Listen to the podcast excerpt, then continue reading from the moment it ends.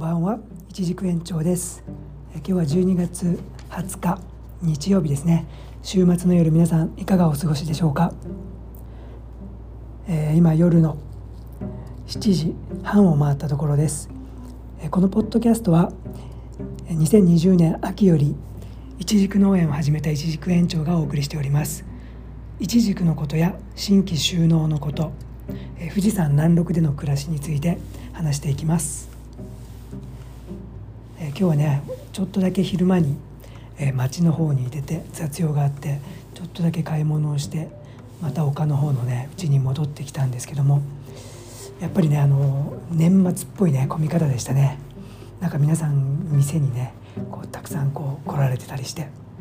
まあコロナっていう言葉が全くねないような感じの感じの街の状況でしたけども、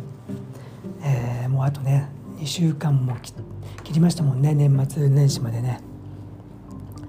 えー、ということで明日21日月曜日が冬至ですね、えー、正確にはね夜の10時っていうのが冬至にあたるみたいですね明日の。でそれからね少しずつまた昼間の方が長く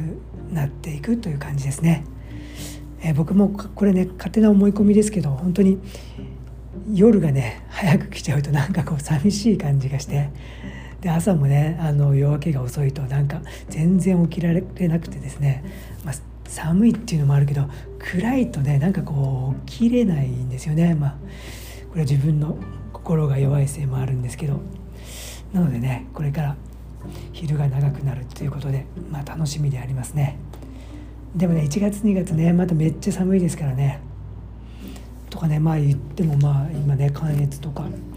えー、北の方ではねすごい雪なんでね、えー、皆さんもね本当お怪我のないようにと言ってもねなんか閉じ込められたりしてもね本当大変なんでなんとかねあの事故がないようにただただ祈るばかりです。でなんか22日火曜日なんですけどこれがねなんか時代が変わるっていうことでなんかちょっとだけさっきインターネットでいろいろ見てたらえー、情報が流れてたんですけども、えー、結構割と大きなことみたいですね時代が変わるみたいですよ。え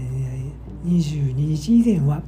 地の時代といって地っていうの大地の地ですねアース地の時代から風の時代っていうのにね22日以降は変わるみたいです。えー、地っていうのはね、まあ、固まっている固定化しているものということでね、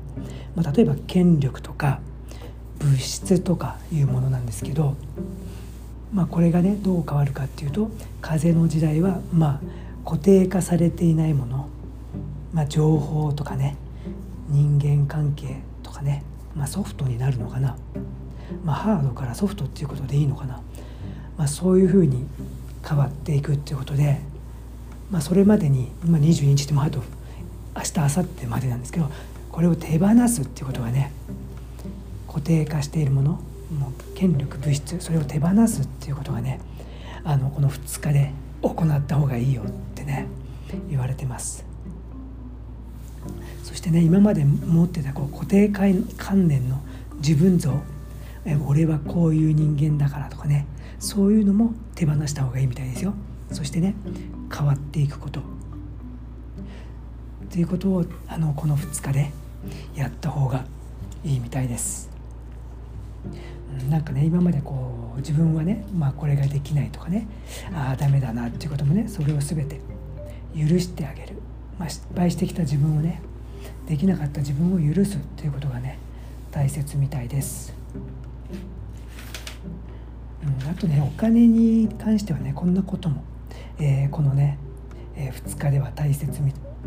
みたいなんで、えー、変えていった方がいいっていうのがあって、まあ、僕なんかもねあのすごく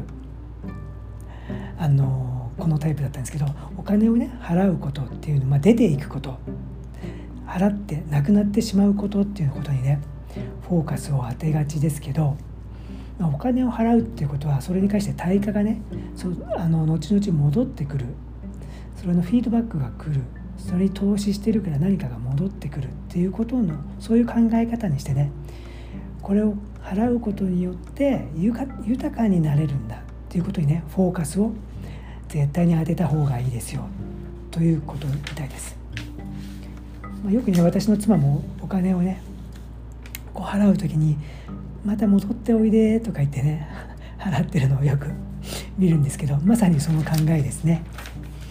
あの、僕なんかのねケチくさい考えじゃなくて出ていくことにフォーカスしない、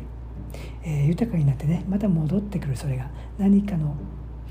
えー、豊かさが戻ってくるということにフォーカスをしなさいということらしいですね。あとはね「できない」という言葉をね、まあ、捨てるああもうそれ無理とかねそういう言葉を捨てるっていうことですね。うん、あとはねとことんね追求していって学び続けるっていうそういうことを、えしていくっていうことを変化を22日までにするっていうことが大切みたいです。えー、それでね、まあ、この1年っていうのがまあね牛あね牛じゃない牛は来年ですね。ね、えー、ネズミ年っていうことでねってまあ子供の子。っていうことでね、まあ、原子の死とかねそういう、まあ、元になることっていうことだったんですけどこの1年がねそういう今後10年の元になる年だったっていうことでね、まあ、コロナでね皆さん生活環境とか、まあ、いろんなね仕事のこととか、まあ、僕自身も本当にコロナの野郎のせいでっていうかね、まあ、僕にそれは僕はそれをまあハッピーだと捉えることにしてるんですけど